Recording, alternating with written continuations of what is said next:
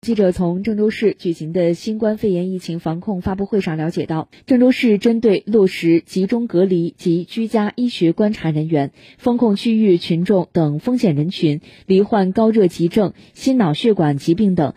急危重症患者、血液透析、肿瘤放化疗、孕产妇、新生儿外科手术等急需就医的，主城区指定郑州人民医院各县市上街区、航空港区也分别确定定点医院进行集中收治。